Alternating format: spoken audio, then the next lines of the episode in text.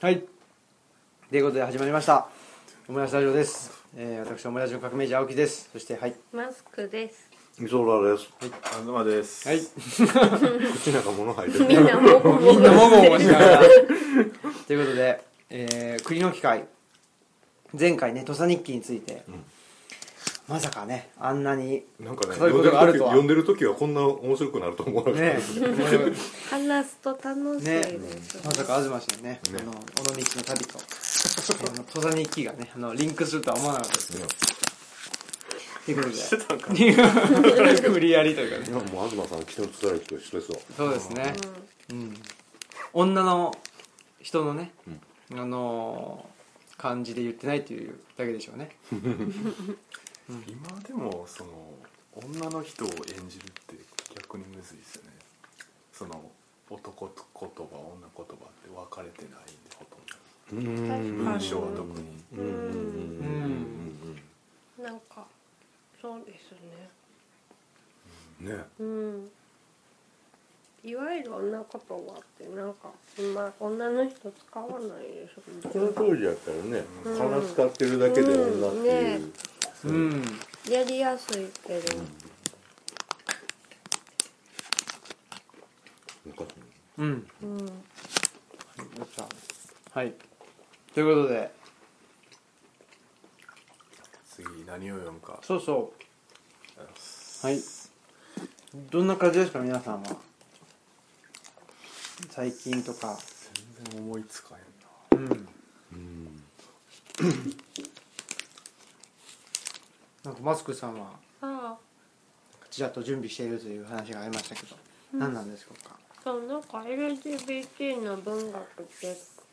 似てたから、一応探してたんですけ ど。読みたいなって思えるのがあんましなくって、あああ、とそうなんです。うん読みたいと思ったのはあの日本語になってなかったりとかあして一個だけ多分今も日本語で読めそうなのが「遠い声遠い部屋」っていうやつうんうんうでカポーティあトルマンカポーティうんあ。はなんですけどカポーティってあのカミングアウトしててゲイだったみたいい。あ、で。そうなのか。全然知らなかった。うん、へえなんかそのザそのもうそれがテーマじゃないんですけど「遠い声遠い部屋」ってなんか自伝的なその少年期のうん。じ自伝的なやつででその中でこれはもしかしたらそういうことへの目覚めの描写なんじゃないかっていうのが 含まれてるぐらいでだから。うーん。なんか LGBT そのものじゃないんですけどでもなんかカポーテ気になってるから読みたいななるほどう。んトルマンカポーティで、よう村上春樹が役やってるやつでしたっけ。いややったかな。ええ。冷血とかの人、ううんん。カポーティは村上春樹は訳してないんじゃないかなうん。うん多分あんまり聞いたことないでも村上春樹が好きなあのあの時代の、ね、アメリカ文学の人ですよねじゃあ清潔じゃあちょっとなんか70年代とか苦手なんかな村上春樹が好きなやつカポーティはガルシア・マルケスも好きなんですよガルシア・マルケスががカトカポーティ好きっていうへーそうういう、ん小学 そのブレブレなでもなんか冷血も読みたいんですけど、冷血ね、うん、なんか読んだことなくて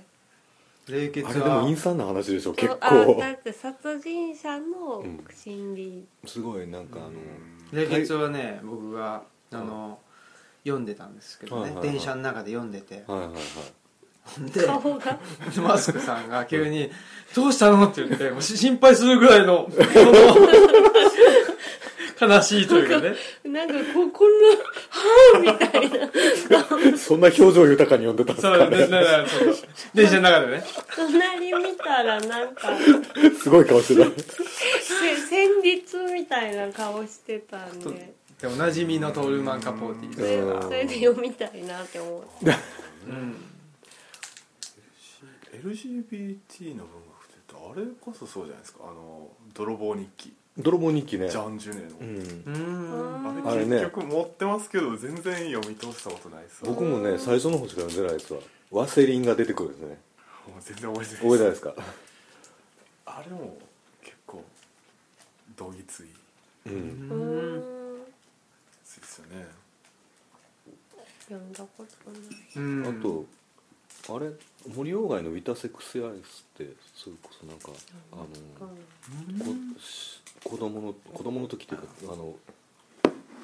ティーネイジャーぐらいのなんかそういう話じゃなかったでしたっけあそう昔あのねあの明治昔って明治時代とか結構まだ江戸時代から継続であ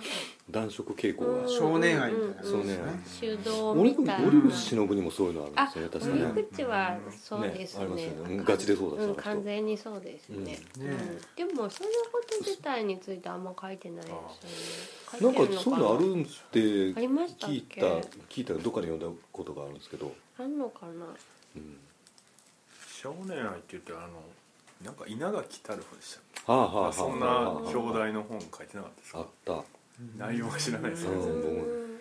少年愛って言われるとなんかちょっと違うような気もするんですよね確かにねうん手動とかの話になっちゃね同性愛には違いないけどなんかちょっと違う気そうがうんしなくもない、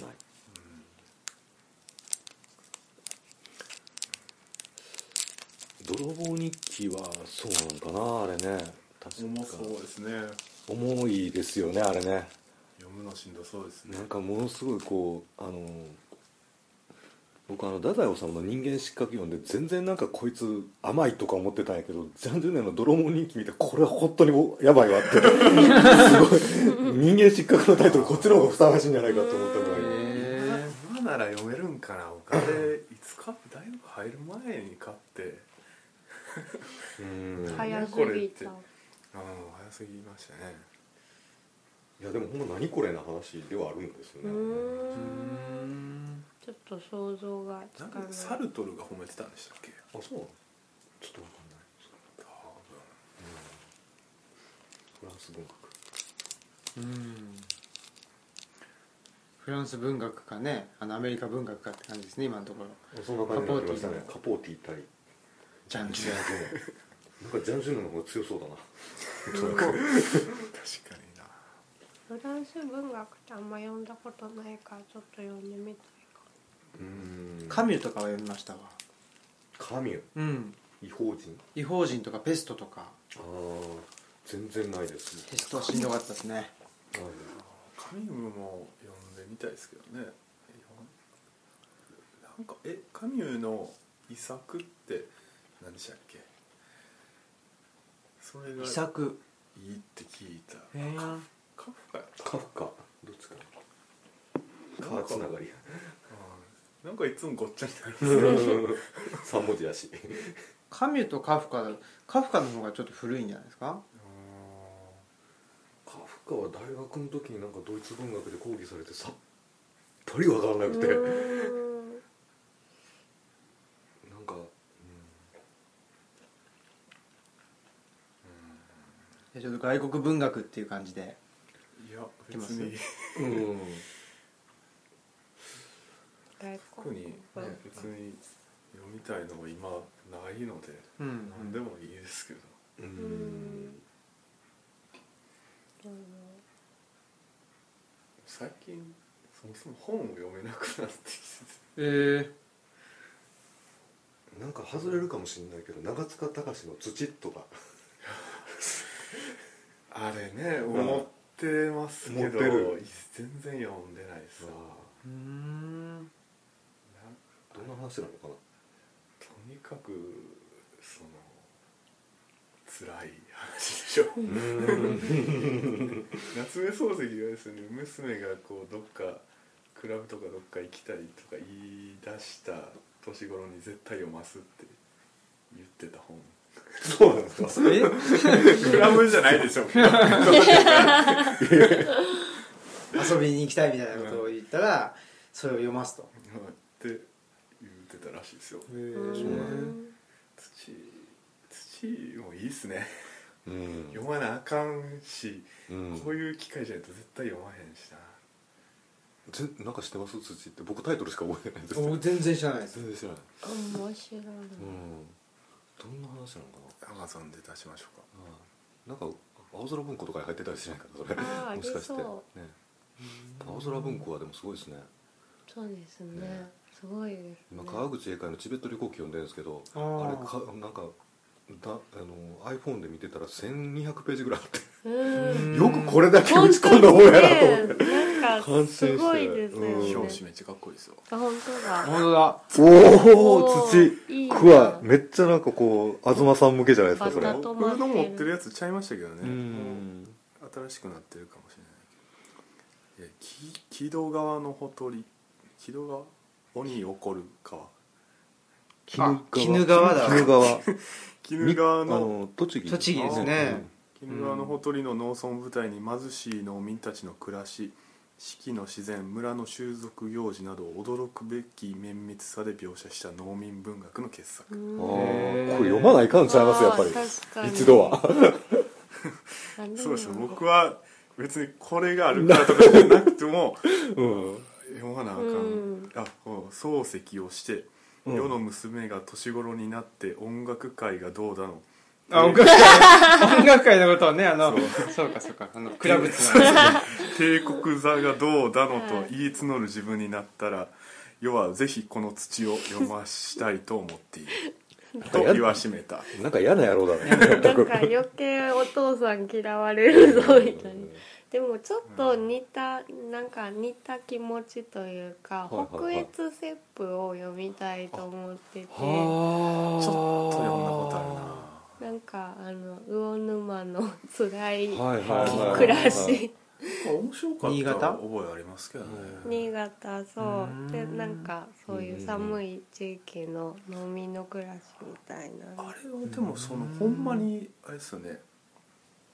図解みたいなあ感じそうなんあかー時効ごとにななんんかかそうですよねこれはこうしてこれはこうしてみたそういいうなやつなんやあんまつながってはいない物語ではなくてうん、でもまあ読んでたら楽しいといううんか,、楽しかった記覚えありますわ楽しいけど全部ちゃんと見たことがないから全部読むのはしんどそうですけどねしかもあれいっぱいありますよね そんなに薄くなかった 気ながん、すうるん、わなんやろ何冊かあったような気するけど正岡子規に支持してますよなんですかあそうなんやへんえそういうのもなんか面白いなうん茨城県生まおかしきかれ夏目漱石の推薦で朝え東京朝日新聞に連載されたはあはあはあはうあんなんかと文学界ど真ん中って感じやねねえそう LGBT ではないけどこれいいんじゃないで すかうん僕はいいですけど土ねわ割といいいいうんかもしれないなと、うんうん読んでみたい、飲んでみたいですねうん本当に本当に飲んで もちろんもちろんそうですよこれもでもでも確かそんなぶ長くないでしょこれああど北越セップ読むより多分、うまあそうですね、うん、うん何ページあるんやろ僕も多分一人だったら絶対読まないから うん、読まないからっていうかうんあまり触れることがないっていうかそうですよね、うん360ページなのでまあああまあまあかうん北越セップはもっと長かった気がするあなれどうなんでしょう一冊に収まってんのかな348ページあそうなんですか北越セップの方が短あいえーそうなんだ図鑑的なやつなんでしょなんかそっちはえーとうんうんなんか解説解説みたいなこれはこうこれはこうみたいなそうですね感じではななるお話みたいにはなってない感じうでんす、それ誰が書いてるの北越セ確かップそはの魚沼の多分いなんて人だ人鈴木なんていうの牧行でなんかこ18世紀末文化文政時代あ江戸時代の越後そ人うそううん越後湯沢うあそう金あー星の人で、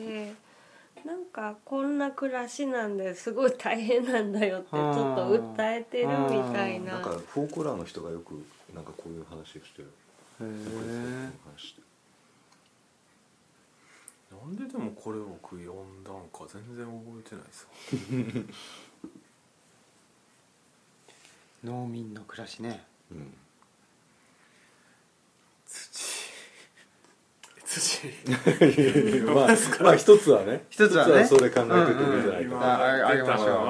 遠いなんちゃら遠いなんちゃらと遠いな何でした遠いっけ声遠い部屋あカポーティねカポーティ泥棒日記情報に土土なかなかいい感じでうん僕はあのー全然本の名前とかわかんないんですけど、うん大正デモクラシーのうんうんうんちょっと空気を感じれる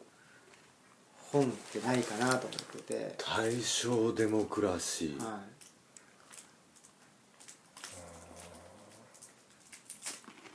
あんまでりうん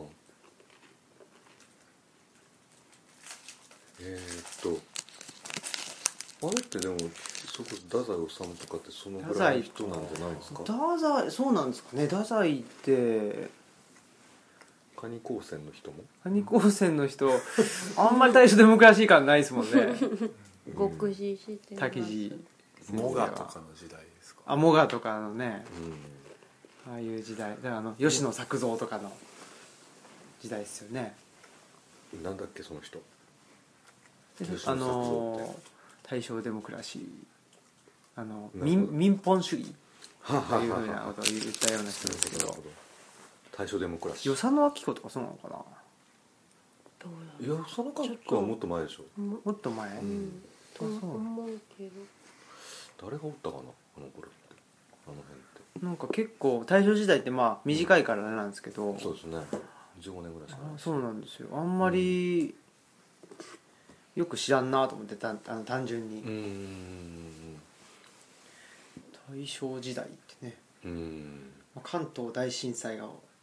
起こるとかうんいうこと風が立ちぬですか風立ちぬ あれもでもね結局風立ちぬ自体は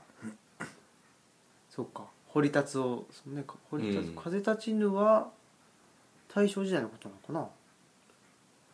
どうなのかしら全然知らなないんですかねちょっといろいろ思い出そうとしてるんですけどあ遠い声遠い部屋は短いですね288ペあージーうんううん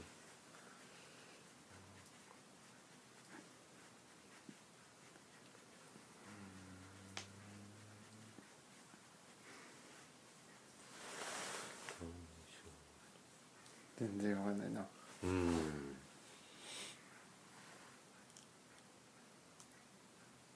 あこれそうか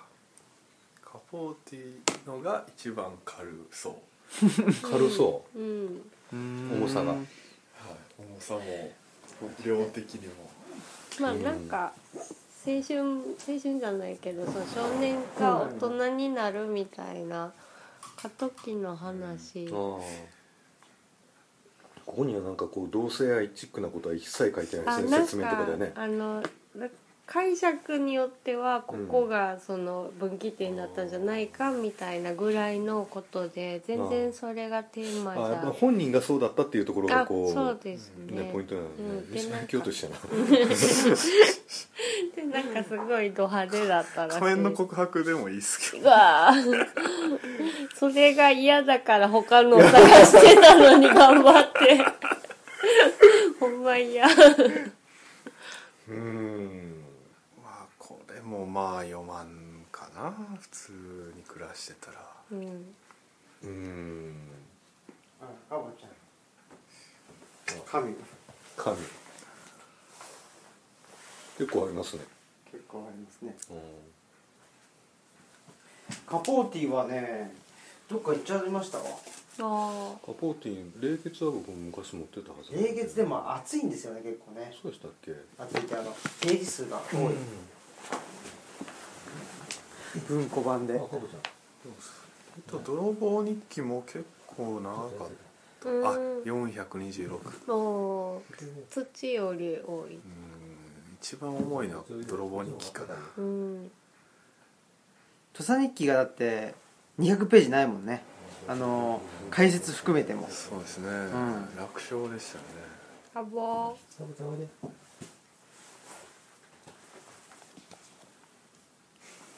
ーあぼーおいでって言うと来ないってうんじゃあちょっと無視してみましょうかもうすごいですねジュネの人生自体が、うすんなんかすごいごいな裏切り盗み乞食男色父なし子として生まれ母にも捨てられ泥棒をしながらヨーロッパ各地を放浪し前半生全の部ほとのん毛どみをたいな感じでしょ 本当に前半生のほとんどを牢獄に送った10年終身禁錮となるところをサルトルらの運動によって特赦を受けた怪物作家の最も自伝的な色彩の濃い代表作へ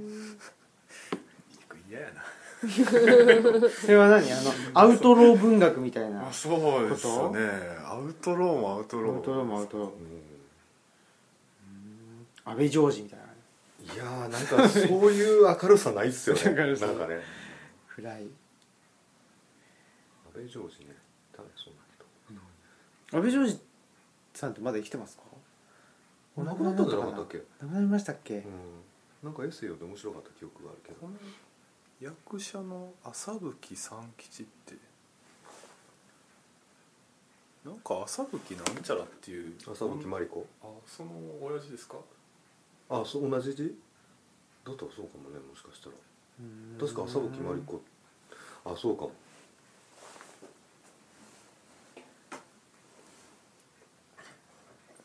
サルトルねなんでサルトルはそんなジャンジュネそうねね 運動して読者を与えてほしいと言ったんでしょうかうんわかりませんねまあちょっと話それますけどなんで大正デモクラシーのあたりをあ青木さんあいやなんかこの前そのまあの孫娘やって孫娘マリちゃあんそうなんやなんか山崎正弘さんってさあのはいはいはい戦戦史研究うん家の方とは話してた時にうんなんかやっぱり戦前戦中昭和の初めぐらいの時の軍隊のあり方とうんその前のうん明治大正のうん軍隊のあり方ってだいぶ違ったってう言んってうんうんその社会のあり方もだいぶ違ったみたいな話になっててあんまり、まあ、明治時代っていうのはななんとなうくんその幕末の幕末のっていうかなあの江戸時代のちょっとうんあの香りがまだなんか残っててうんでなんかあの没落士族がみたいなうん話があってみたいなのの物語で知ってるけど大正時代のうん結構あの明るい時代うんうんと言われているうん大正デモク頃ラシーでそうそうそう大正デモクラシーもあるし景気もね戦関係ですねうん良かったしうんうんっていうのを全然知らないからなんかないかなと思ってなんか あぼんやり思ったっていうことなんですけどね、うん、戦艦機っていうのは気になるところですね第一うん第一次大戦と第二次大戦のそうなんだっけちょちょっとなんか僕適当に言ったけどそうやったっけあああの間とか第一次世界大戦の第何一回だよ次1900あれ何年だろう1911年に終わったのかな11年になっいやちょっと待ってくださいたで日清日露がにうん1905年とかでそうですそうです、うが日露戦争が終わあって日露戦争そうそう日露戦争1900何年だっけな15大正あ大正時代が1910 1年からじゃあ12年かあれなんかもう全然混乱してきたうんうん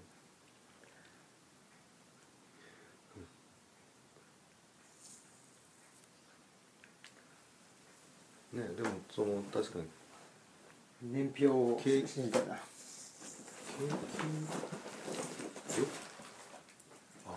なんかこう平強行起こ塚ったのもその辺じゃなかったでしたっけんせあのせ強行が起こ教皇はもうちょっと後ですね昭そ和のの初めぐそらのい後かその後か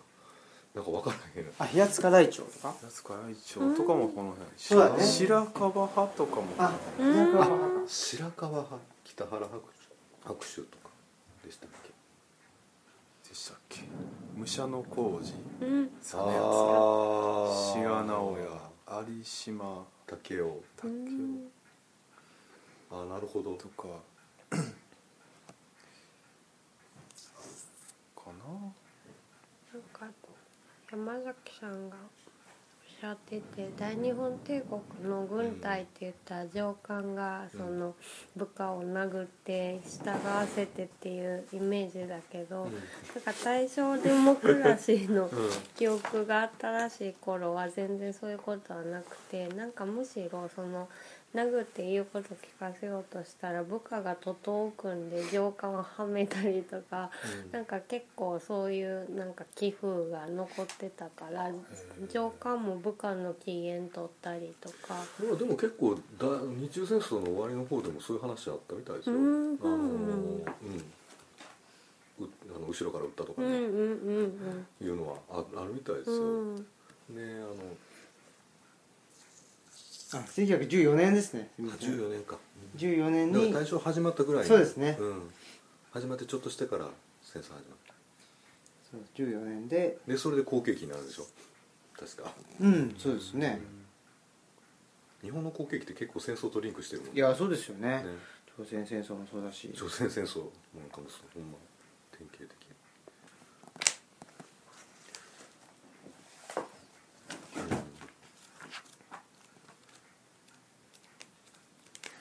白樺派とかも全然知らないっすわ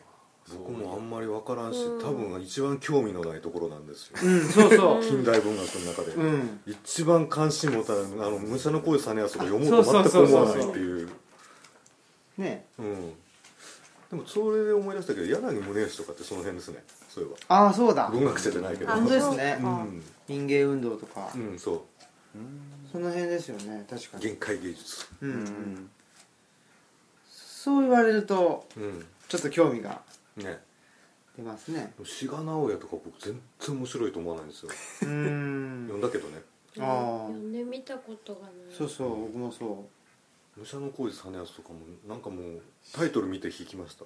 大体全然ダメううん名前が無理ですだ名前がどういうこともんね友情愛としダメでしょやっぱりおめでたき人、人生論愛について釈迦なんかもう坂口安吾を常にぶつけたくなるような感じのタあイトルがあーじゃあ嫌やなジャンゴはいいっすねあ川上はじめとか言いますよ貧乏物語あーなんかそれすごい便利そうな本ですねね何ですかそれえこれこれはあ教のー科書っぽいね教科書ですあの日本史山川出版の図録で本す当にいいねあそれ便利だないいなこれを持ちながらやったらいいですねうんね、うんそういうの考えあの思った時にはそ確かれ便利にですねうんうんうん大菩薩峠とかああれもそうなんですかそれもちょっと後かなでもそのぐらいかもしれないそう言われてみると大菩薩峠ってめっちゃくちゃこうなんかあの共産主義ではないけどなんていうかそれっぽい話になってくんですよね後うー半んなんかねあの伊吹山の麓にコミューンみたいなの作るんですよへええあの滋賀のそうゆぶきそうー、あでもそうだわ白樺派武者の浩二さんのやつと高村光太郎志賀直哉柳宗悦が一緒に写ったあの写真がありますああそうですそうです、そうですうんその辺ねみんな仲良い学習院でしょ 確かそうなんですかねあそうそう、ね学習それもねまたね まだなんかねまたね剣みたいなねうんなんだよみたいなことありますけどねうんそうかそ小うか説しんどいなでもね小吉野作造あんまりだからその辺の人たちってさ、うん徴兵されてないんじゃないですかああ戦そうそうあその太陽戦争じゃないあの日中戦争とか始まったらちょっとあの年が上だったってことですかいやあのそもそも二十歳になったらちあの検査を受けるでしょはいでもあの例えば長男だったりしたらあー免除されるとかあーあるいは体格が小さかったらあのあーオッシュとかに分類されてあの入園せんでいいほとかねそういうのいろいろあるんですよううーんもう多分その辺の人ら誰も行ってないような気がするは検査はあの義務なんであうんうん二十歳だったかな18だったかなちょっと年齢度忘れしましたけど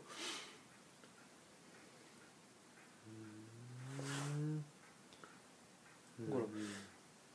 文学者でねあの実際にそうやって行ったのでそのまま経験書いてるのは大大岡翔平でだからあの人貴重なんですよそういうこと書いてるからああ大岡翔平そうかそううんで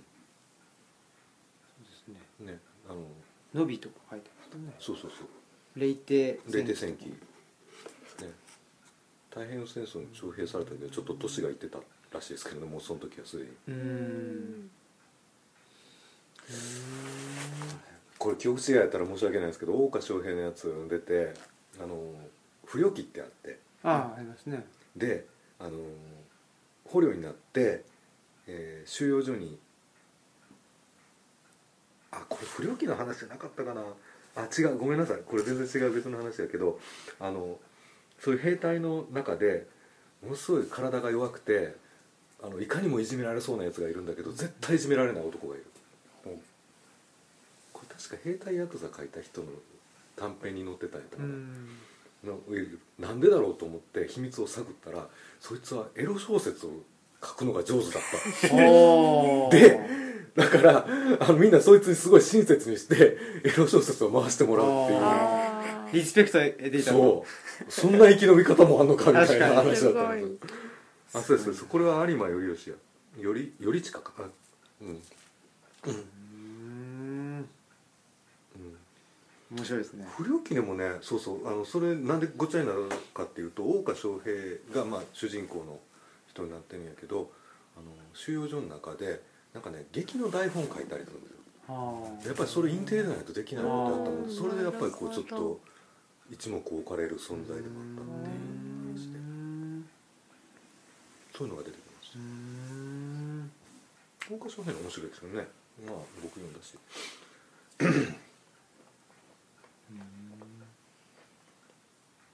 カポーティーでいいんじゃないですかもカポーティー僕結構土いいなと思ってるんですけどね土がまかあっこ確かいいにねか、うんまあどのうち僕は読みますけど今まあそうかまあでもカップティーカップティーもいいかもねみんなで確かにねそれ喋るのも面白そうですけどね土に関してはうんうん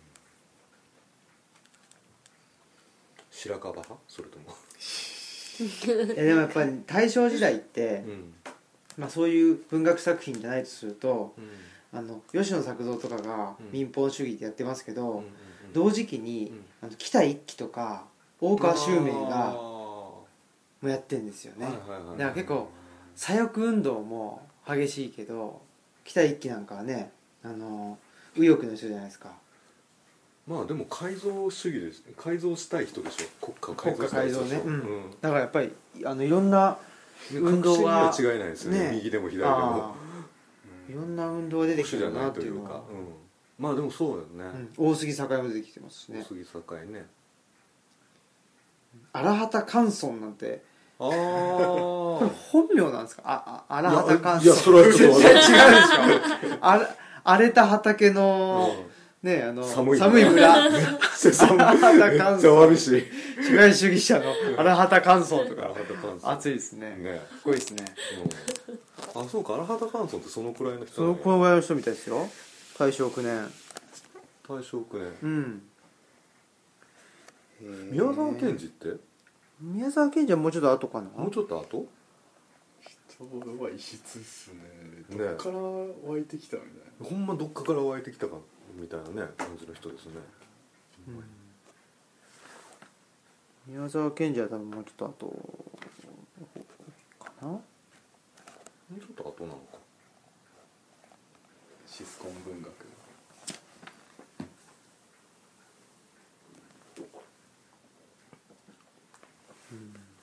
ちょっとねうん年代があれですけど、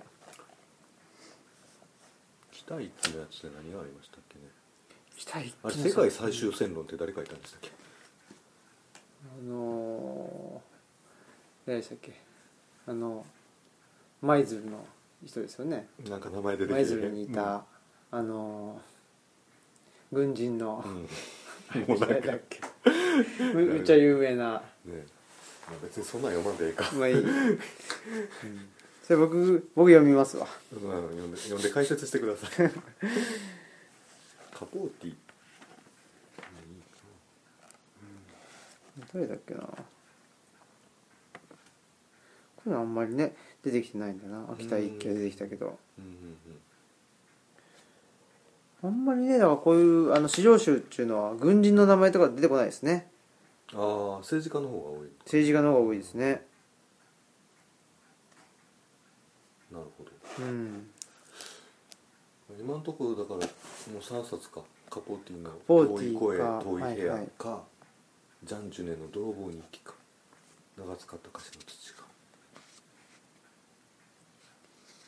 どれですか一番あれなんですか簡単に簡単なのか知らんけどカポーティかな薄いのはあ分量で言うとカポーティうんその次土チし一番重いのが泥棒日記ページ数も泥棒長いし日って記いうこはとですか僕読むと思いますわ多分あれじゃあちょっとみんなで読むのとうんねまたあの黙ってても一人で読むっていうのはうんありますしねああの石原幹二です それやね石原世界最終戦争さんの線路戦論かうんまあなんか青木さん読んだらまた解説してくださ読いみたいですねやっぱねタイトルがすごいよね「世界最終線路へ」うんね何考えてたんだろうと思うけどねえ一回の日本人がうえんねそれをねあの満州を、ね、舞台にうん活動してますからねうん日本じゃないわけですもんねうんすごいわそこの辺はじゃああのねあの僕僕の担当ってことで担当でお願いしますね、それぞれねあの担当決めて、じゃあ北越セップ読んどこあそうだよね じゃあみんなで読むのはトルマン・カポーティのカポーティの何でしたっけ、はい遠い声遠い部屋遠い声遠い部屋とはいいうことですねそうしましょでそれぞれはじゃう またあまた ねみんなで頑張ってはい読んでもらうと好好きに読んだら好きに読むからね、ということはいでちょっと楽しみやなどんなんやろって感じでうん、ん本当ですねうん普通にカポーティやしなえカポーティってティファニーで朝食あそうそうそうでもあるそうですよねそうですうんよねあのなんかねちょっと丸眼鏡でちょっカとポティ結が構派手派手なの派手だったっていうかあ結構そうあれうんなんかおしゃどんな外観してる人なんかちょっと僕はあんまり知らないですけどなんかちょっと体格のいい感じのうん派手でなんかおしゃれさんだったっていうのあそうなんだを小耳に挟み小耳に挟 まるということですかそうなんやうカポーティーはいないですね、んレイチェル・カーソンはねこのあの資料集に載ってますけどああカカポポーーテティィはは乗乗ららなないいとと思思乗うらないよねカポーティはどういう位置づけになるんですかリアリズムなんだっけななんかなんつうんだろうジャジャーナルジャーナリスティックなそういうなんかあーそうかそううんあのーなんていうんですノかンフィクションみたいなうんち違うなんか冷血がそのマルケスに影響を与えたっていうかはっていうのはなんかそのジャーナリスティックなああなるほどうんリアリズムで確かあの予告された殺人の記録っていうのがい、うんうんあのまあ一番その直接的な影響で描かれたっていう話やったと思う確かうん結あれ面白いですよねあ本当です予か告された殺人の記録ってなんかオチ分かってるっていう話で、うんでも冷血もそうですもんねそのうん結局、まあ、殺人事件がうんあってその一家をうん、あの殺害するんですけど、それにだからもう至るかそうそ,、ねそそれに至る過程がわーって書かれてるっていう、うんだからまあ松本清張みたいなうん感じだと思いますよアメリカの松本清張松本清張ほんまかいっていうあーじゃあもう 注 文します中古のあもう早速1円のやつあ一円そう一円ゲットゲットさっきとさっきこされたもうもう一冊ありましたよ 一あ応本当カポーティいないなウォーホールとかはねここにあああそうるなんんですけやどなんかやっぱり美術の方が美術の方がねね多いあ文学ありますあでもカポーティはいないですね、うんヘミングウェイとか、あヘミングウェイねオーウェルとかいますけどねカフカもいるしはんはんはんヘミングウェイってあんまり読んだことないですけど神もいるしおしゃれ確かにねあ本当やおしゃれさんあこんな人おへ体えイ格がメージ変わったのなえ小説となんかちゃう気がするなうー、んなんかすごいこうポップスターみたいあなーなんかそうかでっすよこねいいですうねんめっちゃおしゃれ、うんでもウォーホールとかと同時代人だと思いますけどねああそうなんっていうか今思い出しましたけどほい早稲田文学のこの女性特集号、うんうんじゅうん9月に注文してるんですよ僕あれ全然来ないですこれえ女性号めっちゃ人気なのかそんうな にんなあのあいつど誰が書いてるんですかあのあいつが川上美恵子責任編集ううんんあいつ弱張りあいつってめっちゃ分厚いです うーんこの間その尾道の20デシベルであったんで買おうかなと思ったんですけどああーあ注文してるから控えたそれはちょっと辛いなうん一応分厚い古今東西82名もうでもあ熱冷めたんやけどうんな今更送られてきてもあんまりあんまり知らんな残念なが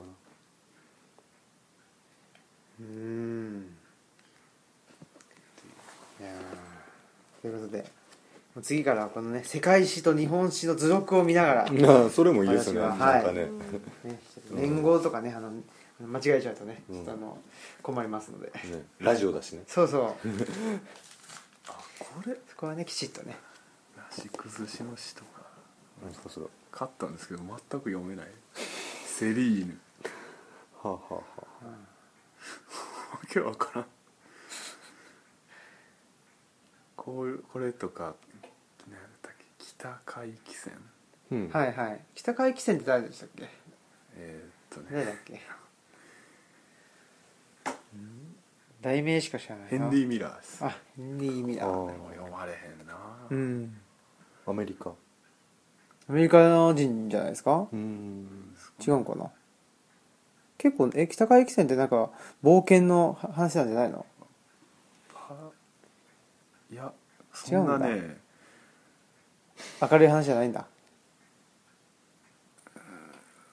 だって諸君の汚らしい死骸の上で踊ってやるとかその激烈な性描写ゆえに長く発禁を免れなかった 本書は衰弱どこが冒険何がどうなってそうなったんだろう衰弱し活力を失った現代人に最後の旋律を与え輝かしい生命を吹き込むよくわからないそうなんだ あそんな本だったんだ北海汽船っそうでてすねなんかこなんか北海汽船に沿ってうんあの ーなんかそのフェリーでフェリーで出航したみたいな話かと思ったそんな違う楽しい話ちゃうでこれ同盟れこの辺違ったんですね南海汽船ってのはあれだあそうそうそっちかそっちかもねああ南海汽あ船見てみてでもこれもヘンリー・ミラー 南海汽船もちょっとだダメかな南海汽船もやっぱり性の世界な性の世界まだ20世紀最大の危険な巨人 そうなんだそうなんやヘンリー・ミラーってそうなんヘンリーやミラ全ー然知らんかったなんかこれも読むへえ読みたいんですけどねまあねまあぼちぼちうんそうですねやりましょう、うんはいということで、じゃあまあいいお時間になりましたんで、はいえー次回はねトルマン・カポーティをはい読んで、みんなで集まるということでよろしくお願いしますはいはい、ということで本日のお相手はオムラジの革命児青木とマスクと磯田と東でしたはいさよなさよらあー